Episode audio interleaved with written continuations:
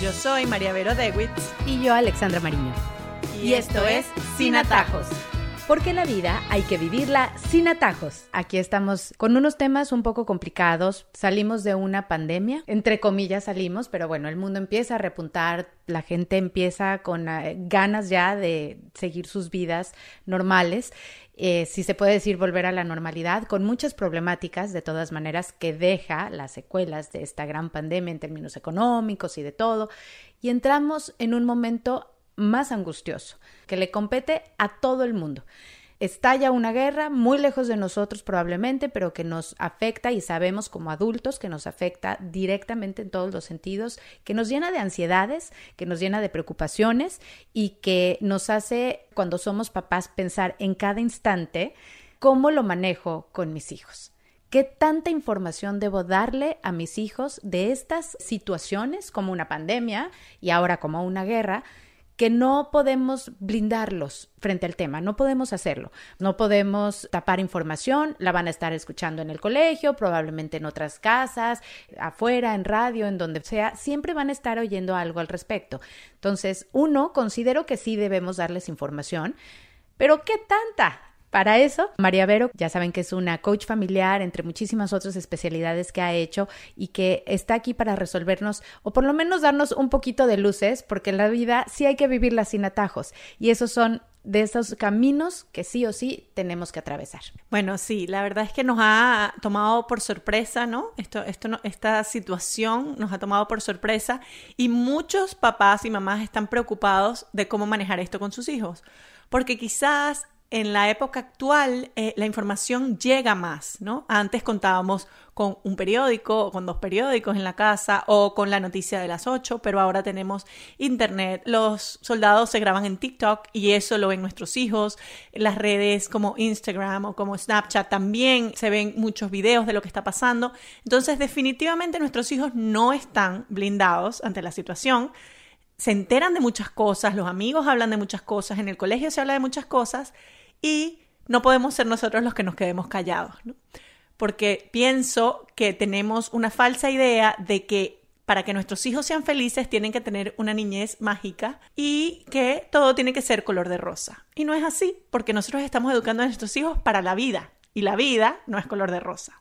Entonces, quiero empezar por decir que hay que hablar de estos temas. Obviamente, y seguramente lo han oído muchas veces, lo que les voy a decir no es nuevo, obviamente, según las edades hay información específica para cada edad. Entonces, empezaría yo por los niños hasta 6 años. Los niños hasta 6 años no hay que darles mucha información. ¿Por qué? Porque primero no van a estar tan expuestos al tema. Puede ser que escuchen algo y nosotros vamos a preguntar qué fue lo que escucharon y responder esa duda en específico, siempre a su nivel, sin dar más información extra. Los niños hasta 6 años todavía no tienen capacidad de razonar. Lo que escuchan se lo toman muy literal y a veces hasta pueden sentir muchos miedos porque piensan que la guerra les afecta a ellos o que ellos van a poder ser bombardeados, etc. Entonces la información tiene que ser muy concisa, muy concreta y muy aplicada a su edad. Si acaso preguntan, si no preguntan o no están expuestos, yo diría que no hay que explicarles mucho porque la verdad están todavía pequeños. Pero ¿qué pasa? Vienen los niños ya de 7, 8, 9, 10 años que ya sí están más expuestos al mundo, en donde ya los amigos empiezan a hablar de esto, en el colegio empiezan a hablar de esto. Lo importante es entender que ellos tienen derecho a esta información, tienen derecho a entender el mundo y tienen derecho a que seamos nosotros los que se los expliquemos. Porque es verdad que en el colegio les van a decir muchas cosas, pero nosotros somos las personas que más los queremos y los que más vamos a cuidar que esa información que reciban sea certera, sea concreta, sea específica, sea acorde con su personalidad. Si tenemos un niño muy temeroso, sabemos qué vamos a atacar, si tenemos un niño ansioso o si tenemos un niño más bien que es fantasioso. Y entonces nosotros, como sus padres, somos los que más los conocemos y tenemos que tomar en cuenta la personalidad de cada uno de nuestros hijos para poder explicar esta información. Luego diría yo que siempre decir la verdad. No decir mentiras. No, no, eso no está pasando, eso es mentira. No, siempre decir la verdad porque, porque en eso radica la confianza entre padres e hijos. Que ellos sepan que lo que nos vayan a preguntar, nosotros siempre les vamos a decir la verdad. Y luego, otro consejo que daría es, luego de explicar la situación, es decir, por lo menos yo tengo un hijo de 8 años que me pregunta, mamá, oí esto en el colegio, ¿qué está pasando? Entonces, uno, diciendo la verdad, dice mi amor, hay un país eh, que se llama Rusia, en donde hay un presidente que quiere eh, tener más territorio, que quiere tener más poder y tomó una mala decisión de, de querer ganarse ese poder por las malas y mucha gente está sufriendo porque los soldados de su país él los está mandando. Ojo, que estoy diciendo, de repente él está aprovechándose incluso de los mismos soldados de su país, ¿no? O sea, mucha gente sufriendo de los dos lados. ¿Por qué? Porque no queremos que se vea como en una película, el bando de los buenos y el bando de los malos, ¿no?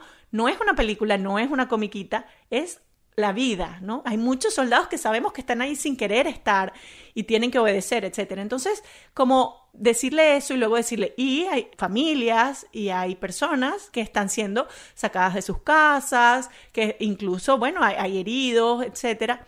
Y luego de que explicamos la información, preguntamos, ¿qué, ¿entendiste lo que te dije? ¿Qué te preocupa? ¿Qué te asusta? ¿Qué sientes? Porque esos sentimientos son importantes. A mí lo que también me parece importante, y no solamente con el tema de lo que estamos viviendo ahorita, es como recalcar la situación de ansiedad de los niños. ¿Cuántos niños, después de pasar por situaciones que fueron graves, en el caso donde vivimos nosotros, por ejemplo, de aquel shooting que tuvimos en la escuela, muchos así no lo hayan vivido de cerca, que es el mismo caso de la guerra, no lo vivieron de cerca, pero sí les genera ansiedad.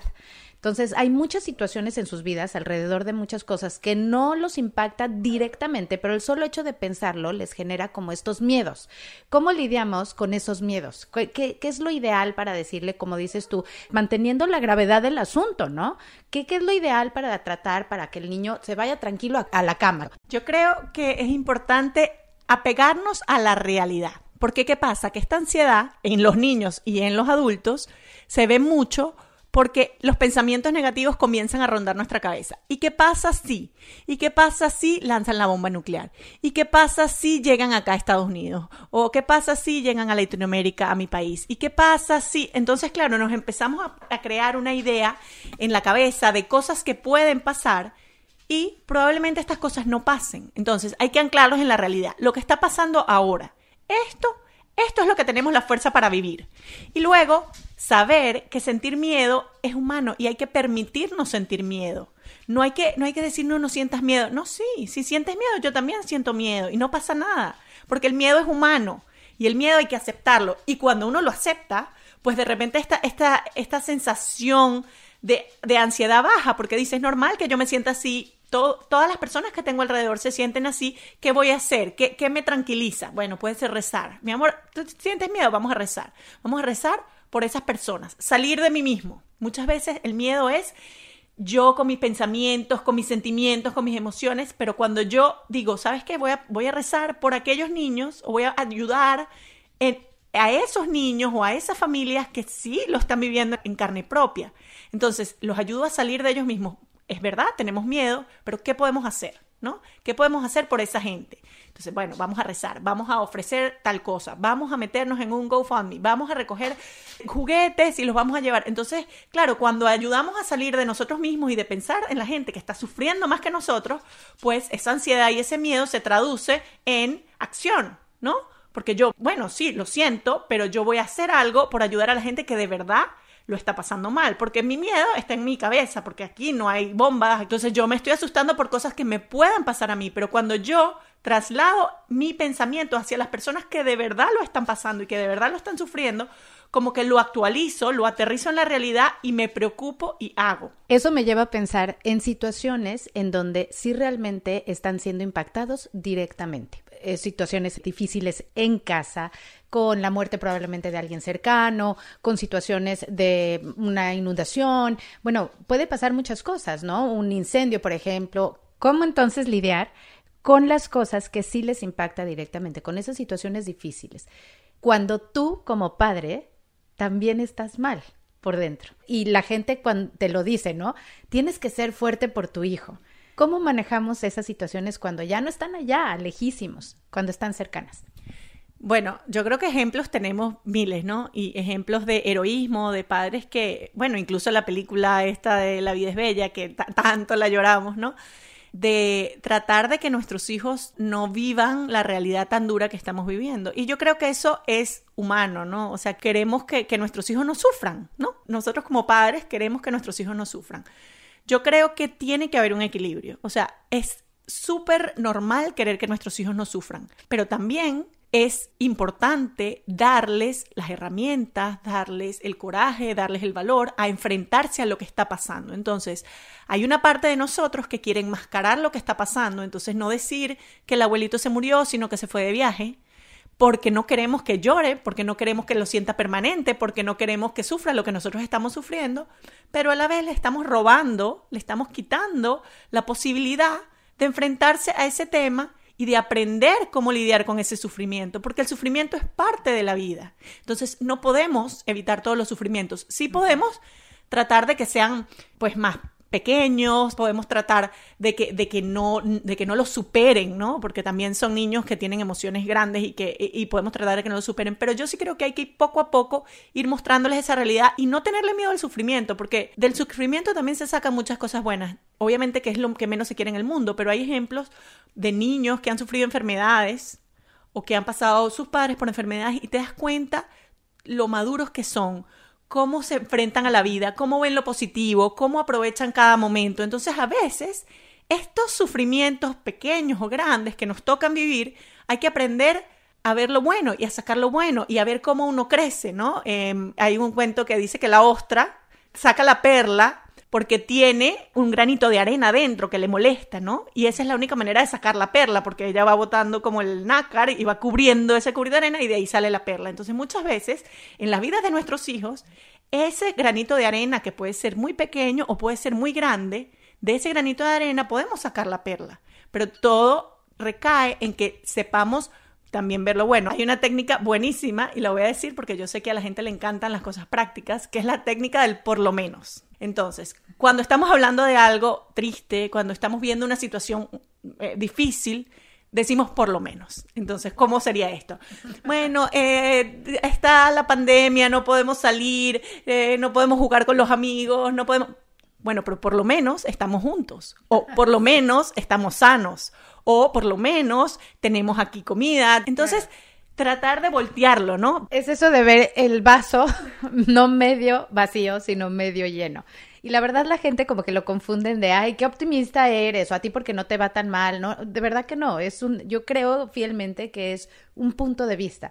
Es ese chip que todos tenemos la capacidad de cambiar en cualquier momento de nuestras vidas. Cuando empezamos esos días malos, desde la mañana, ¿no? Y uno empieza a recalcar como las cosas malas que te pasan. Entonces, es que me levanté tarde, es que se me olvidó tal cosa en la casa, después me pasó esto y se me, me quedé sin gasolina bueno, tiene mucho que ver con el mood que traes, porque todo lo estás viendo así, negativo.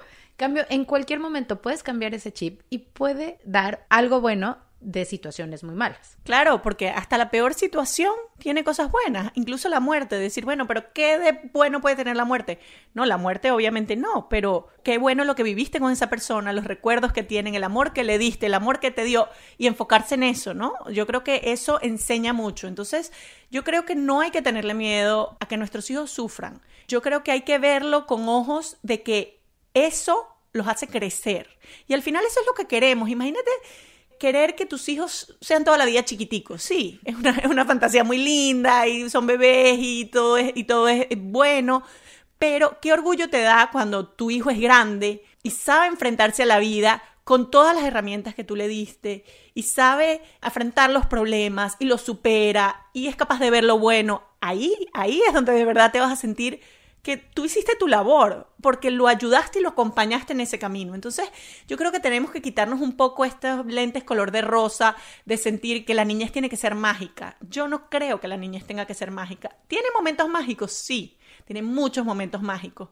pero también tiene momentos duros. Ojo, que no tienen que ser momentos duros como los que estamos hablando, que obviamente es nuestro tema, pero momentos duros de su vida como niños, de sufrimientos con amigos o en el colegio o, que lo dejaron solo. Entonces no podemos ahorrarles esto, no se los vamos a poder ahorrar. Entonces es mejor que lo veamos con otros ojos y los acompañemos y los enseñemos a integrarlo a su vida, a ser valientes, a sentir el miedo, pero a superarlo, a salir de ellos mismos y pensar en los otros, a saber ver lo bueno cuando las cosas malas te pasan. Yo creo que todas esas cosas eh, son parte de educar. Volviendo al tema que nos compete, puntualmente el de la guerra que está en las noticias. Nunca falta el padre, o sea, cualquiera, o papá o mamá, o el abuelo, que tiene las noticias 24/7, ¿no? En la casa, prendidas y esto. Y por supuesto, el noticiero se va a enfocar en esas cosas porque, a ver, el periodista busca la noticia, ¿no? Y la noticia que más llame la atención. Entonces, realmente a veces hasta se rebuscan lo más feo. ¿Cómo lidiar con eso? Porque el niñito está alrededor, los niños están en casa. Sí, yo creo que hay que, hay que salvaguardar los espacios de silencio en nuestra casa. O sea, no de silencio de, no hablar, sino de silencio de noticias, de silencio de cosas que están pasando. Y mucho hablábamos de esto en la pandemia, cuando tocábamos estos temas. No se puede estar hablando de la situación que estamos pasando 24 horas del día. No se puede, porque hay otras cosas en la vida, porque hay otros intereses, porque nuestros hijos tienen otras cosas con que distraerse. Entonces yo sí creo que hay que salvaguardarlos un poco de estar constantemente expuestos. O sea, eh, hay que sacarlos al parque, hay que poner música, hay que jugar un juego de mesa, hay que ver una película y tratar de que las conversaciones que tengamos con nuestros hijos sean puntuales con ellos y a su nivel. Tratemos de que no estén ahí, sobre todo si son pequeños, cuando nosotros estamos conversando sobre estos temas a un nivel de adultos, porque esto puede ser un tema que se toca en la mesa de la cena. Excelente. Además los escuchamos a ellos, les preguntamos qué piensan, qué sienten. Muy importante escucharlos. En vez de darles toda la información, ellos saben mucho y además pueden llegar a razonamientos importantes. Entonces, escucharlos, preguntarles. Pero sí importa que esta conversación sea a su nivel, no que estén ellos como esponjitas escuchando lo que me dijo mi hermana cuando me llamó, eh, cuando le hice FaceTime con mi papá, etcétera, porque, porque, bueno, las conversaciones en los adultos tienen otro nivel que no es el de los niños. Yo siempre le digo a mis amigas, eh, cuando hay preguntas difíciles en casa, siempre contrapreguntar si eso existe. ¿De dónde lo sacaste? ¿Por qué lo oíste? Porque me lleva esto a pensar en un chiste que dice, llega el niño y le dice a la mamá, mamá, ¿qué es virgen? Y la mamá, bueno, se pega, está angustiada y le empieza a describir unas cosas tremendas, que entonces la sexualidad, y cuando de repente piensa, le dice, pero ¿por qué lo preguntas? No, es que ahí dice aceite virgen. entonces uno tiene que preguntarle a los niños de dónde traen esos cuestionamientos antes de uno eh, dar toda la información, porque pues no debería de ser así. Bueno, entonces nos queda claro que frente a estos temas difíciles, como la pandemia, guerra, cosa que se nos sale de las manos, que nos generan ansiedad a nosotros también, es muy importante tomar en cuenta la edad de los niños, probablemente de seis años para abajo, no requieren esta información, a no ser que nos los estén preguntando directamente, entonces dar cosas muy concisas, cosas muy claras. Con niños mayores, no tapar el sol con un dedo porque no se puede hacer, darles la información, se merecen tener esta información y es claro que los padres tenemos que ser las voces de informar lo mejor que podamos porque son conflictos que ni siquiera nosotros comprendemos, pero es importante como tener esa información clara, decirle, ¿sabes qué? Voy a averiguar bien para poderte decir lo que hay que decir al respecto, para que los dos, si tú tienes dudas, si te creas de ansiedades, si tienes problemas, pues entonces vengas con papá y mamá y nosotros somos quienes te vamos a decir, somos los adultos que debemos darte la información. Eso queda claro, no sobreexponerlos tampoco entonces al tema, porque es importante no estar incluso, yo creo que para nuestra propia sanidad mental, no tener 24/7 todo el tiempo estar oyendo qué está sucediendo, sino tener esos espacios en familia, sin esas situaciones. Y lo otro que se comentó mucho, y, hablaste tú, María Vero, acerca de los miedos. Importante darles validez, saber cómo se sienten ellos al respecto y no decirles dejarlos pasar o minimizarlos. También eso es importante. No sé si se me quedó algo más. Bueno, yo creo lo de salir de ellos mismos, ¿no? Lo de hacer cosas. Yo creo que eso los tranquiliza mucho. Mira, están preocupados por los niños de Ucrania. Vamos a meternos a ver qué podemos hacer. Vamos a sentarnos a rezar. Vamos a recoger eh, enlatados que van a mandar. Vamos a vender limonada. Yo creo que el hacer los ayuda mucho a tranquilizar y a sentir además que pueden hacer un cambio en el mundo, ¿no? O sea, eso está pasando muy lejos, sí pero yo, desde aquí donde estoy, desde mi huequito donde estoy, puedo tener un impacto en esas personas. Así sea, mira, vamos a hacer unas cartas para los niños de Ucrania y se las vamos a mandar. No sé, cualquier cosa, hay muchas cosas que podemos hacer. Y ahí el niño dice, ok, esto está pasando, estos niños están sufriendo, pero yo puedo ayudar. Y yo creo que ese es el tipo de niños que queremos que sean adultos en el futuro. Esto está pasando, pero yo puedo ayudar. Claro que sí. Pues muchísimas gracias por habernos acompañado. Los esperamos en la próxima entrega. Yo soy María Vero Dewitz. Y yo, Alexandra Mariño. Y, esto es Sin Atajos. Porque la vida hay que vivirla sin atajos.